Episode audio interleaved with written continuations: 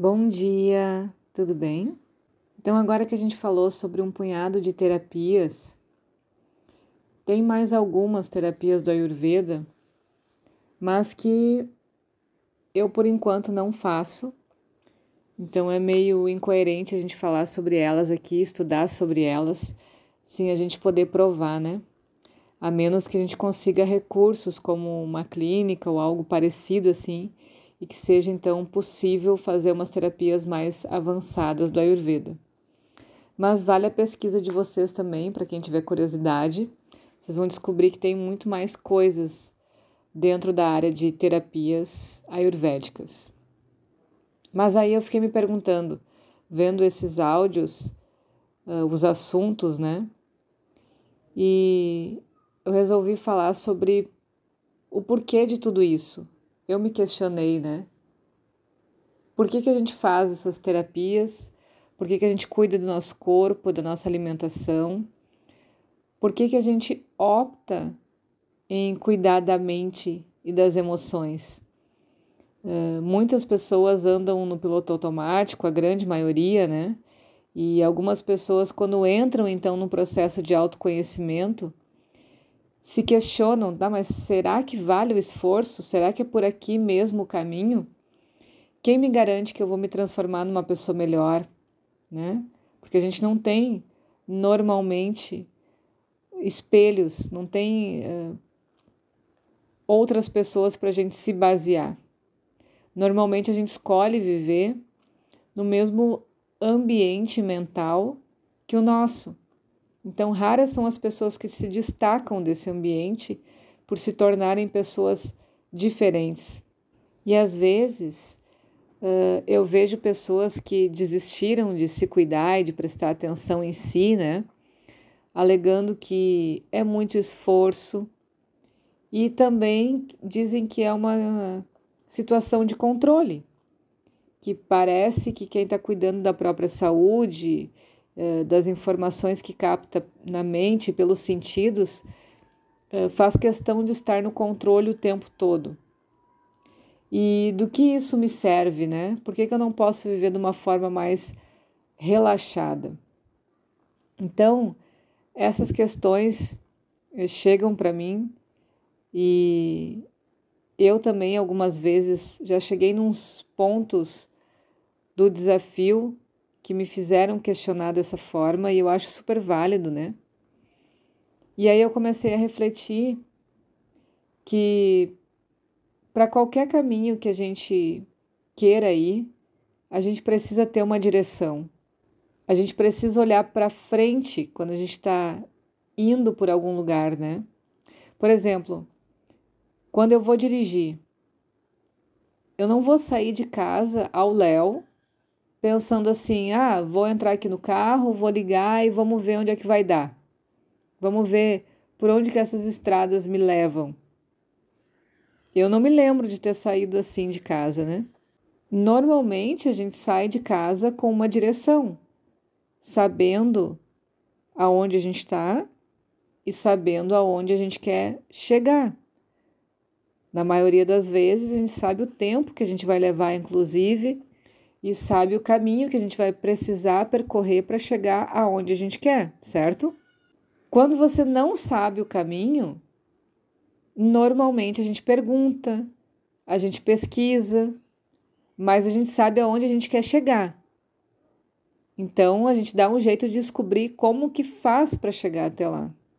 Quando a gente está entrando numa empresa ou trabalha nessa empresa e decide que a gente quer subir de cargo ou quer ganhar mais, normalmente a gente traça uma estratégia, tem um objetivo e fica ligado em tudo que está acontecendo à nossa volta que possa ser favorável àquele caminho que a gente traçou, aquela meta que a gente quer chegar. De novo, para a gente sair da onde a gente está dentro do trabalho e conquistar um ponto mais elevado, a gente precisa traçar um caminho, a gente precisa saber aonde a gente quer chegar. Dentro da empresa, a gente começa a fazer cursos, se aperfeiçoar, fazer amizades que possam ser possam nos ajudar nesse caminhar, né? A gente cumpre alguns protocolos que às vezes não são tão legais assim, protocolos sociais, mas porque a gente está de olho naquela meta, naquele objetivo. De novo, a gente sabe onde é que a gente quer chegar. Talvez aconteçam coisas no meio do caminho que não permitam que a gente chegue aonde a gente quer, mas em algum momento a gente traçou essa meta. Quando a gente decide fazer um curso, aprender mais especificamente sobre algum assunto, a gente também precisa cumprir etapas. Etapas de estudo. A gente precisa se esforçar, ir todos os dias naquele horário, marcar presença, estar tá ali prestando atenção, porque a gente tem uma meta final com aquele curso. A gente sabe o que a gente quer, fazendo todo aquele esforço ali durante um ano, dois anos, cinco anos. E quando a gente cumpre um objetivo, quando a gente alcança uma meta que a gente estipulou, o que, que acontece depois? Não aparece outro objetivo? Outro desafio? Normalmente maior do que o anterior? É assim, né? E por que a gente não pensa num desafio menor? Por que, que a gente não almeja ser menos do que a gente é até o momento? Porque o ser humano sempre foi feito para evoluir, para se superar. Tanto é que a gente não fica feliz se anda para trás, se fica na poeira das outras pessoas que estão à nossa volta, né? Dificilmente a gente vai ver alguém que é inferior socialmente aos demais e se sente feliz por isso. Normalmente é onde vem baixa autoestima, depressão, e as pessoas em volta estimulam ele para ele crescer. Por que isso? Por que, que ele não pode ficar onde é que ele está? Porque isso é inerente do ser humano.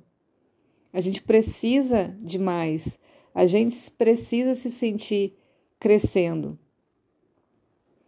Só que aí, pela minha visão, teve uma coisa que está meio distorcida aí na história. É o que eu considero como uma visão infantil sobre o que é ser humano. Porque a gente se preocupa com pequenas coisas como dinheiro, dinheiro a qualquer custo, né? Passando por cima de quem tiver que passar, status. Para a gente estar tá bem, a gente precisa ver que o outro está menor, então a gente precisa se considerar maior que o nosso colega. Ter mais coisas, mais títulos, enfim. Mas isso não define o que é ser humano, né? É isso que eu acho estranho. Eu não identifico uma pessoa que é super bem sucedida e coloco ela do lado de alguém que não é e digo, esse é mais humano do que o outro. Não combina isso, né? Porque isso não nos define como humanos e principalmente não nos define como ascendendo nessa visão humana, crescendo a gente aprendeu ao longo da história que a gente adquiriu inteligência para descobrir muitas coisas, para muitos estudos. A gente tem facilidade em muitas coisas hoje em dia que estão ao nosso alcance. Então, o próximo passo seria evoluir moralmente, crescer em maturidade humana porque todas as coisas hoje em dia são fáceis, se tornaram fáceis. E isso que a gente falou antes sobre crescer no trabalho, crescer na vida, acaba hoje se tornando uma consequência de um trabalho sério, de uma boa índole? É ou não é? Quem tem uma carreira aí sólida que está me ouvindo pode confirmar isso. Se a gente se preocupar em ser honesto, trabalhar, ajudar o próximo de uma forma justa, naturalmente o sucesso vem. Naturalmente as boas coisas da vida chegam para nós. É o que a filosofia chama de mérito. Agora a gente entende por que, que a gente precisa se preocupar com o corpo, alimentação, mente e emoções. Porque a gente precisa capacitar esse humano para ele evoluir. Quanto mais ele conseguir estar tá em equilíbrio, mais ele vai conseguir ter um bom discernimento sobre as coisas. Vai conseguir respeitar as escolhas, vai conseguir fazer boas escolhas e vai conseguir crescer de um outro nível. Vai ter inteligência de uma outra forma, uma inteligência moral, uma inteligência humana. Que não importa o trabalho que ele faça, ele seguindo no seu objetivo de ser humano, ele consegue todas essas outras coisas que hoje para nós são fáceis. Ele estuda, ele prepara o corpo, ele cuida da saúde, ele cuida das emoções, ele se preocupa em melhorar a forma de pensar, porque isso vai capacitar ele para um objetivo maior na vida um objetivo que é crescer como humano. E se a gente tiver claro essa meta, qualquer coisa que a gente fizer pode ser útil para a gente concluir ela da melhor forma possível. E principalmente eu vejo que a vida é feita de etapas. Então, assim como a gente vai querendo conquistar mais etapas e evoluir e ter desafio maior do que o anterior, a gente vai fazendo isso na vida também coisas de gente grande vai chegando para gente, que é lidar com as emoções, lidar com a mente, ter um bom equilíbrio diante dos desafios da vida, saber por onde eu devo percorrer de uma forma justa para chegar onde eu quero. E se de quebra eu poder auxiliar outras pessoas, melhor ainda, porque é isso que é ser humano, certo? Então, para refletir, para que serve o Ayurveda, para que serve tudo isso?